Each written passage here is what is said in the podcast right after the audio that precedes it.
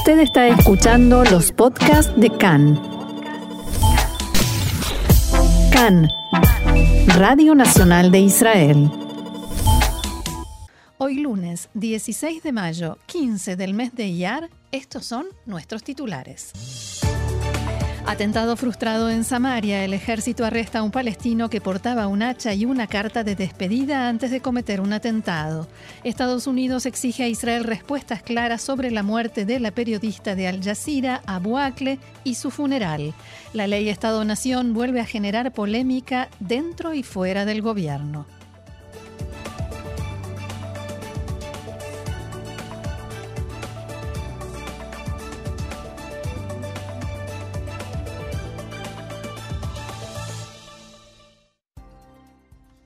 Vamos entonces al desarrollo de la información. La policía y el ejército arrestaron en la mañana de hoy a un palestino que circulaba en su automóvil en Samaria y que llevaba un hacha y una carta en la que se despedía antes de cometer un atentado terrorista. La investigación preliminar indica que el sospechoso condujo su vehículo durante una hora buscando a algún israelí que se encontrara solo con el objeto de atacarlo con el hacha. El sospechoso tiene 22 años, es oriundo de Alvira, al norte de Jerusalén, y fue arrestado en el cruce Tapuaj cuando, según informó la policía, intentaba cometer un atentado de gran envergadura. Recordemos que los terroristas palestinos Youssef al-Rifai y Subhi Sveihat asesinaron con hachas a los israelíes Jonathan Habakuk, Oren Beniftah y Boaz Gul en un atentado terrorista cometido en Elad al término de la celebración del Día de la Independencia de Israel. Poco antes, el líder de la organización Hamas en la Franja de Gaza, Ijia Sinuar, había llamado en un discurso a los palestinos a salir a matar israelíes y si no tienen a disposición armas de fuego, con hachas y cuchillos.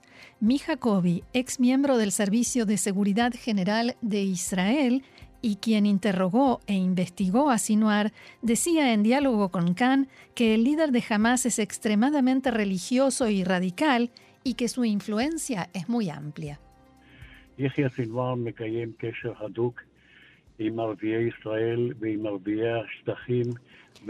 Igia Sinuar tiene un vínculo muy estrecho con los árabes israelíes y con los árabes de los territorios.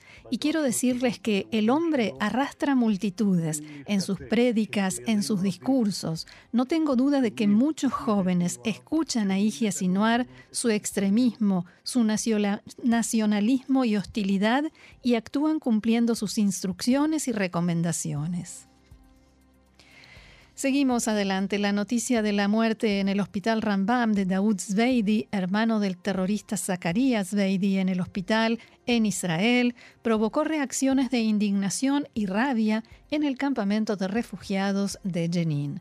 Recordemos, Daoud Zveidi era uno de los 11 palestinos que resultaron heridos este fin de semana en el marco de un operativo del ejército israelí en la aldea Burkín fue trasladado en estado crítico a un hospital local y luego transferido al Hospital Rambam en el norte de Israel a pedido de su familia. Allí falleció unas horas más tarde. En el mismo lugar resultó muerto el sargento mayor Noam Raz, combatiente de la Unidad Nacional de Contraterrorismo Yamam de la policía israelí, en un tiroteo entre las fuerzas de seguridad israelíes y palestinos armados. Como decía, al conocerse la noticia, de inmediato hubo reacciones y en la tarde de ayer se llevó a cabo una multitudinaria marcha en Jenin, en la que muchos de los participantes llevaban el rostro cubierto y varios portaban armas de fuego e incluso hacían disparos al aire. Los presentes también entonaron cánticos y consignas tales como A sangre y fuego liberaremos al Aqsa y llevaron a cabo un funeral simbólico dado que la familia de Zbeidi aún no ha recibido su cuerpo. También fue visto en el lugar Fathi Hassam, el padre del terrorista que llevó a cabo el atentado en la calle Dizengoff en Tel Aviv hace unas semanas y que se negó a entregarse a las autoridades israelíes que quisieron arrestarlo después del atentado bajo sospecha de haber sido cómplice y partícipe de las acciones de su hijo. El gobierno norteamericano quiere respuestas claras sobre lo sucedido este fin de semana en el funeral de la periodista palestina Jirin Abu Akleh, que resultó muerta en un intercambio de fuego entre efectivos israelíes y palestinos armados en Jenin. En las últimas horas, el secretario de Estado norteamericano, Anthony Blinken, se comunicó con la familia de la periodista Abu Akleh, que también tenía nacionalidad norteamericana. Durante la conversación que mantuvo con el hermano de la periodista, Blinken prometió que se llevará a cabo una investigación completa y profunda para verificar las circunstancias del hecho que llevó a su muerte. Al mismo tiempo, Estados Unidos también presiona a Israel para recibir como decíamos, respuestas claras sobre la actuación de la fuerza policial en el funeral de Abu Akleh. En el contexto de esta tensión entre los dos países, el ministro de Defensa, Benny Gantz, viaja a Washington, donde mantendrá reuniones con funcionarios de alto rango del gobierno, en primer lugar con su par, el secretario de Defensa norteamericano, Lloyd Austin. Estas reuniones fueron programadas hace tiempo, mucho antes del incidente en Jenin, que costó la vida de la periodista Shirin Abu Akleh, y los temas a tratar se, centran en la situación en Ucrania e Irán y el programa nuclear. Sin embargo, el tema de lo sucedido con Abu Akleh también estará presente en estos encuentros. Además, también está prevista la visita a Israel del presidente norteamericano Joe Biden a finales de junio. Fuentes oficiales dijeron a Khan que la visita de Biden se llevará a cabo tal y como fue planificada y en la fecha prevista, a pesar de las circunstancias. Y el Ministerio de Educación de Israel ha comenzado a cooperar con el Servicio General de Seguridad para detectar docentes que incitan al terrorismo. En los últimos días se ha establecido un nuevo procedimiento para detectar a tiempo a docentes de los que se sospecha que están involucrados en terrorismo o afiliados a una ideología terrorista y aprovechan el cargo para propagar esas ideas y alentar actos terroristas. Este procedimiento se estableció después de dos atentados que fueron cometidos por docentes árabes y otros casos de mensajes y expresiones en redes sociales por parte de maestros y profesores árabes. En el Ministerio de Educación buscan expulsar del sistema educativo a esos docentes e impedir la entrada al sistema de personas involucradas en terrorismo. La novedad fue anunciada en una sesión a puertas cerradas de la Comisión de Educación de la Knesset que encabeza la legisladora Sharen Askel. Legisladores que estuvieron presentes en la reunión dijeron a Khan que recientemente se llevó a cabo un encuentro entre el jefe del Servicio de Seguridad y la directora del Ministerio de Educación sobre casos en los que hay sospecha de que un docente apoya al terrorismo o incluso está involucrado en actividad terrorista. Cambiamos de tema. El presidente Itzhak Herzog realizó ayer una breve visita de pésame a Abu Dhabi, durante la cual se reunió con el presidente electo de los Emiratos Árabes Unidos, Jeque Mohammed bin Zayed, quien hasta ahora era el gobernante de facto. Herzog expresó sus condolencias a Mohammed bin Zayed, su familia y el pueblo emiratí por la muerte del presidente de los Emiratos y gobernante de Abu Dhabi, el jeque Khalifa bin Zayed al Nahyan. Acompañaron al presidente Herzog en representación del gobierno el ministro de Cooperación Regional Isawi Frej y el ministro de Comunicaciones Yoaz Hendel, a quienes el presidente presentó ante bin Zayed. La delegación israelí se reunió allí con un alto funcionario del gobierno de Bangladesh, un país musulmán que no tiene relaciones diplomáticas con Israel. También mantuvieron un encuentro con el ministro de Relaciones Exteriores de los Emiratos, Abdullah bin Zayed. Al saludar al ahora nuevo presidente de Emiratos, Muhammad bin Zayed, el presidente Herzog dijo, Vine aquí en nombre del pueblo de Israel para expresar mis condolencias a usted, a su familia y al pueblo de los Emiratos. Su hermano, el jeque Jalifa, era un hombre único, su valiente liderazgo ha sido un gran aporte al avance de su país y su pueblo y a la alianza que se estableció en los últimos años entre nuestros países. Herzog agregó que Esa alianza es un activo para nosotros y para toda la región. Dejó un legado de progreso y amistad entre los pueblos de la región y de búsqueda de la paz en Medio Oriente. El embajador de Israel en Ucrania, Mikhail Brodsky, viaja hoy a Kiev junto con el personal de la embajada, tres meses después de que abandonaran el lugar y del traslado de la representación diplomática a Lvov en la zona oeste de Ucrania. Brodsky permanecerá dos días en Kiev, durante los cuales mantendrá reuniones con funcionarios de alto rango del gobierno ucraniano como parte de los preparativos del Ministerio de Relaciones Exteriores de Israel para la reapertura de la embajada. Las delegaciones diplomáticas de 38 países ya regresaron a Kiev y reabrieron sus embajadas, pero Israel, que fue de los primeros en cerrar sus oficinas en la ciudad, incluso antes del comienzo de la guerra, no ha tomado una decisión al respecto hasta ahora. La visita del embajador estaba planificada e iba a realizarse hace dos semanas, pero fue postergada.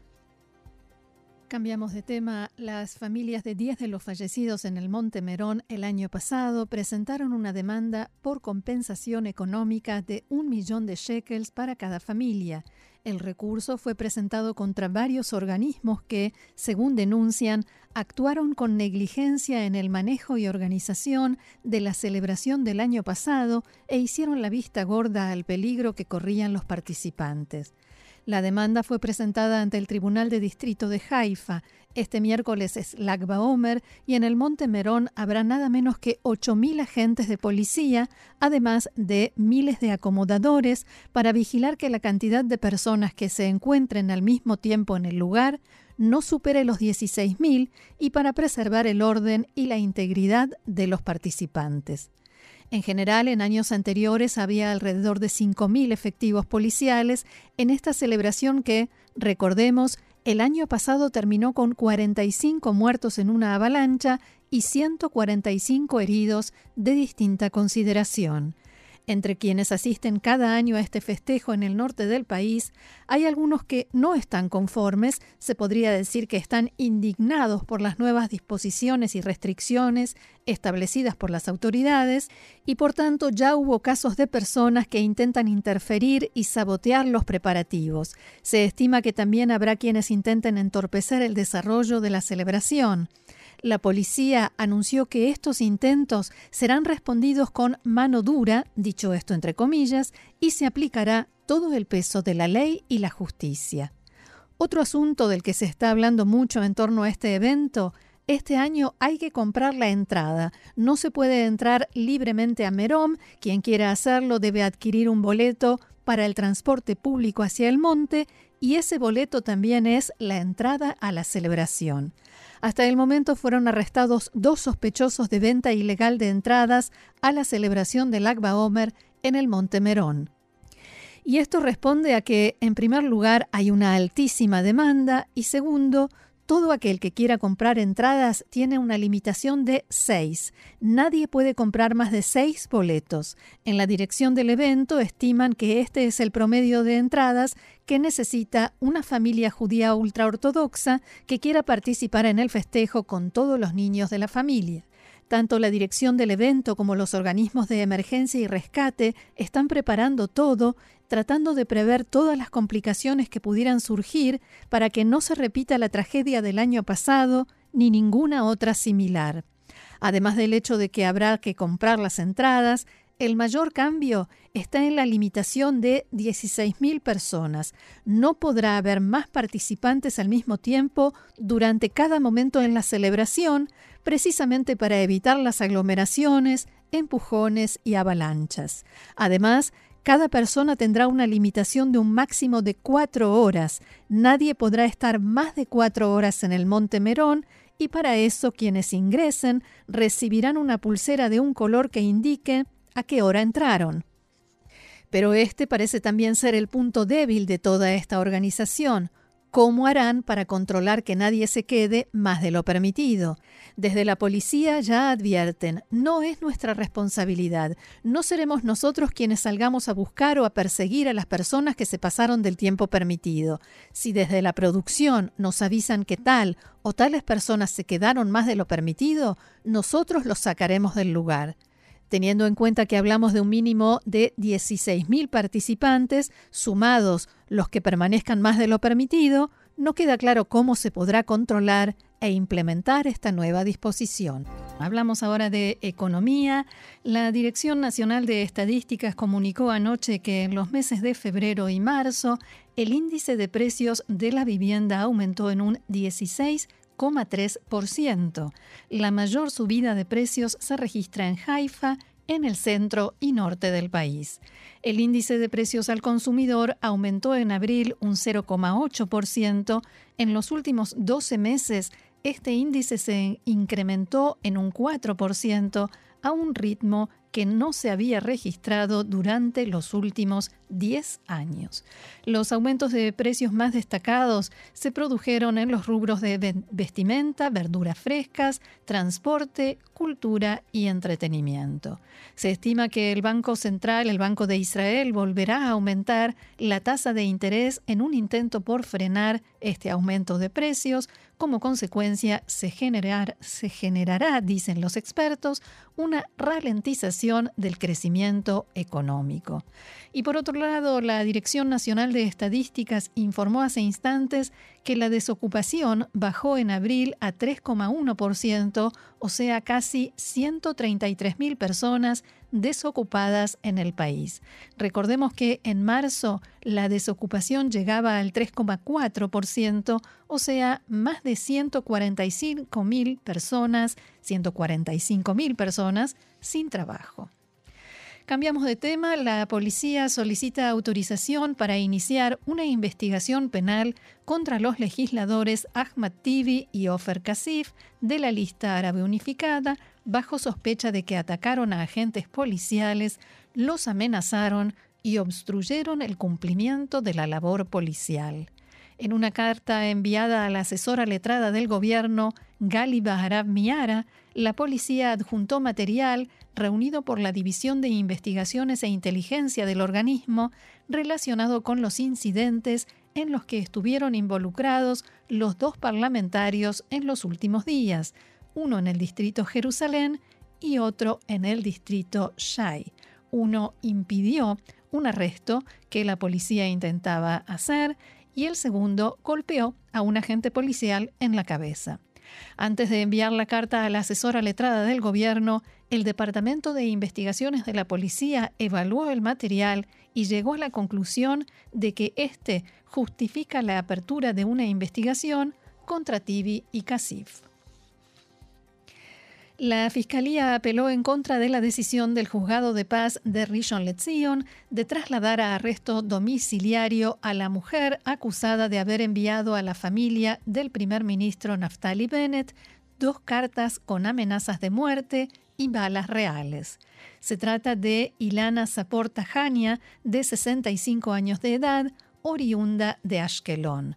Ilana Zaporta es conocida activista del partido Likud y seguidora de Benjamin Netanyahu, pero también es conocida por sus violentos mensajes en redes sociales y en manifestaciones.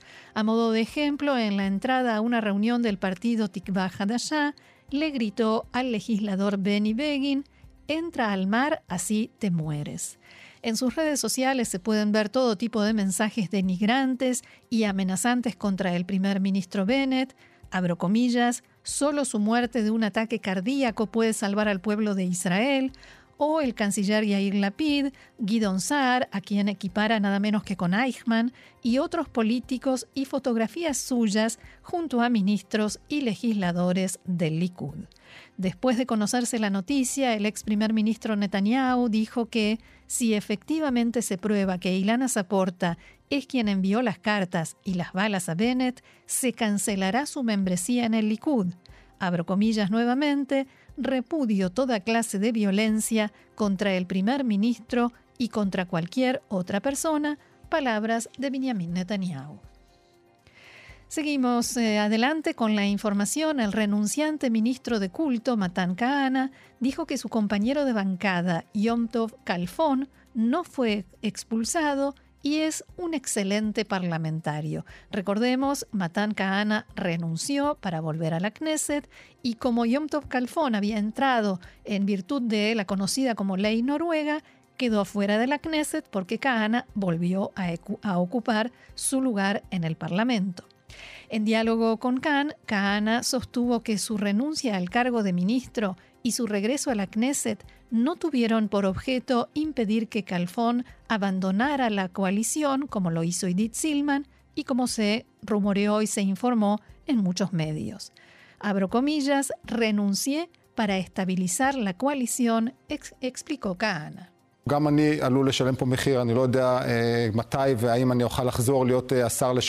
También yo puedo llegar a pagar un precio, yo no sé cuándo y si podré volver a ser ministro de culto. Estoy seguro de que Yom Tov Kalfon no esperaba que las cosas fueran así, pero él es un parlamentario excelente, es parte de Yamina. Lo que sucede es que para volver a ser nombrado ministro, el eh, ex, ahora ex ministro Kahana necesita una votación con mayoría en la Knesset que ahora la coalición no tiene.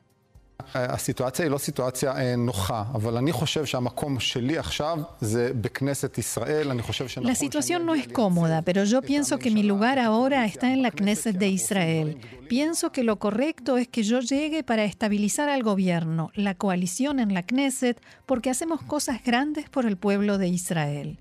Kahana insistió en que la coalición no temía que se produjera una situación que denominó Silman II, o sea, otra deserción de un parlamentario que se pasa a las filas de la oposición y expresó su deseo de que la situación se estabilice y Calfón pueda volver pronto a ocupar su banca en la Knesset.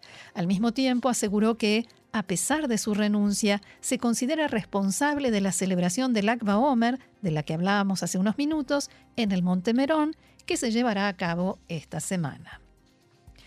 Y más política, más política complicada, por cierto, en este informe de mi compañero Marcelo Kisilevsky. Nueva crisis coalicionaria, esta vez en torno a la controvertida ley básica Israel, Estado-Nación del pueblo judío. En los próximos días se elevará al Pleno de la Knesset una propuesta de enmienda a la ley a raíz del llamado del ministro de Finanzas a Víctor Lieberman. Ayer Lieberman, en efecto, llamó a modificarla a raíz de la publicación del nombre y la fotografía del oficial de Tzahal, teniente coronel Mahmoud Gir al-Din, perteneciente a la minoría drusa en Israel, caído en una acción especial en Janiunes, en la Franja de Gaza, hace tres años y medio. El jeque Muafek Tarif, el líder espiritual de la minoría drusa en Israel, reiteró su exigencia de acordar un pacto de vida con los judíos, no solamente un pacto de sangre, es decir, el orgullo no solamente de morir juntos, sino de vivir juntos, y llamó a enmendar la ley de Estado-Nación.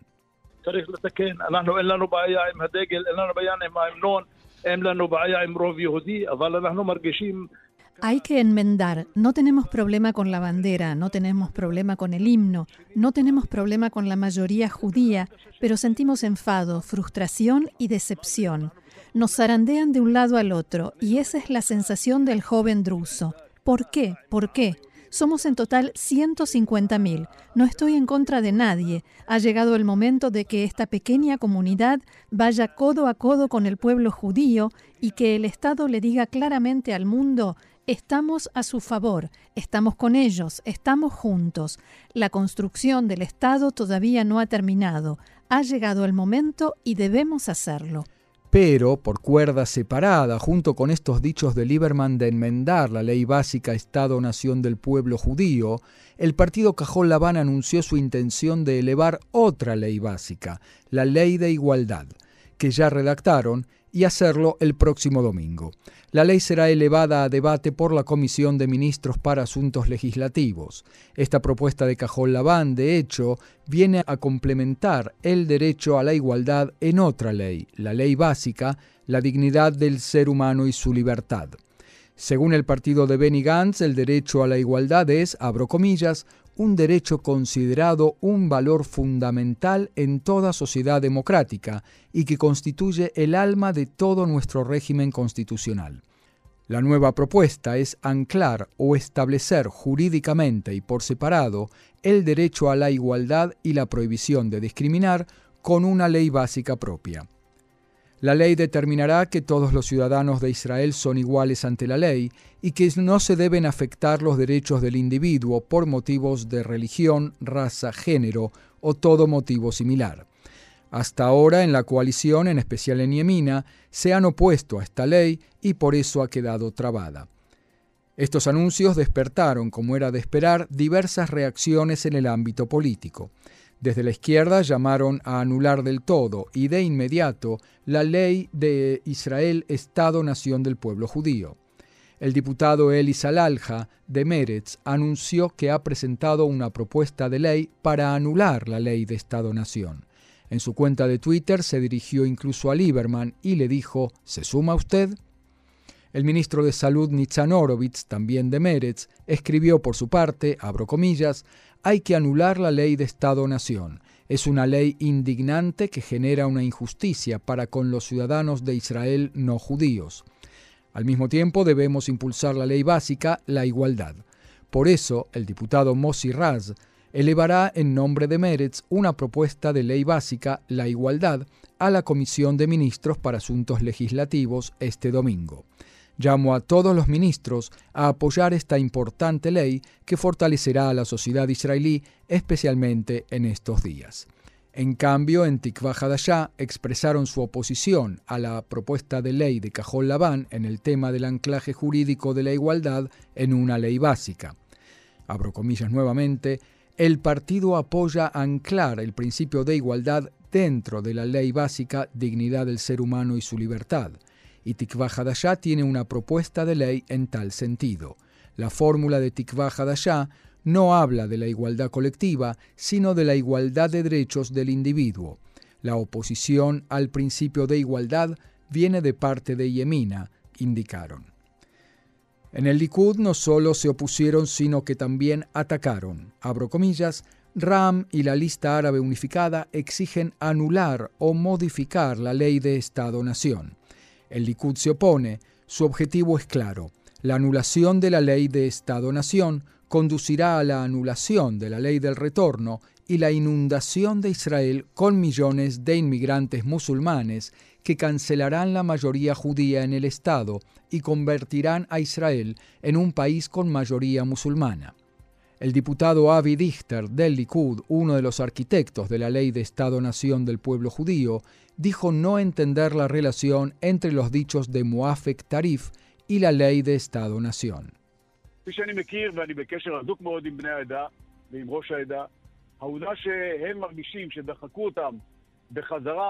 Por lo que conozco y estoy en estrecho contacto con la comunidad drusa y con su líder, el hecho de que sienten que los empujaron de regreso al sector árabe no es ese el objetivo de la ley Estado-Nación ni su intención. Hoy hay esfuerzos por llegar a una legislación que ponga orden respecto del estatus de la comunidad drusa. Y sobre los dichos de Lieberman, Dichter expresaba.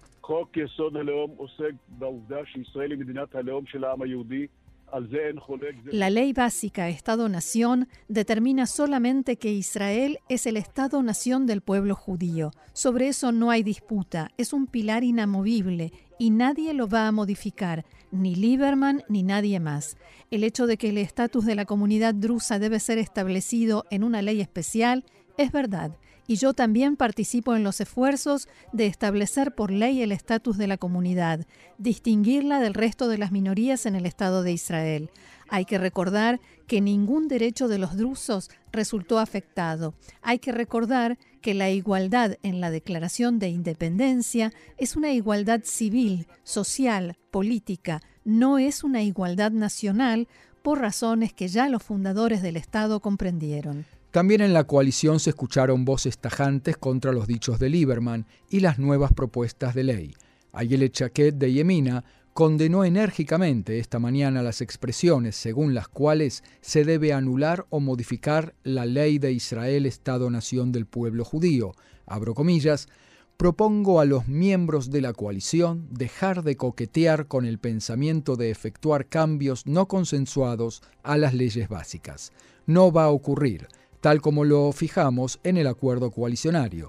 Si es necesario, Yemina hará uso de su derecho al veto, escribió Shaked en su cuenta de Twitter. Un tema complejo, como les anticipaba, para resumir, por si algún oyente se perdió entre tantas propuestas de ley, tenemos propuesta de ley de Lieberman para enmendar la ley Estado-Nación, dos propuestas de ley básica, la igualdad, una de Cajón Labán y otra de Meretz, las dos se presentan el domingo. Una propuesta de ley para anular la ley de Estado-Nación, también redactada por Meretz, y una propuesta de ley para establecer el estatus especial de la minoría drusa en Israel, que la propondría el Likud según Avi Dichter, pero que todavía no se redactó. Esperemos que ahora sí quede claro.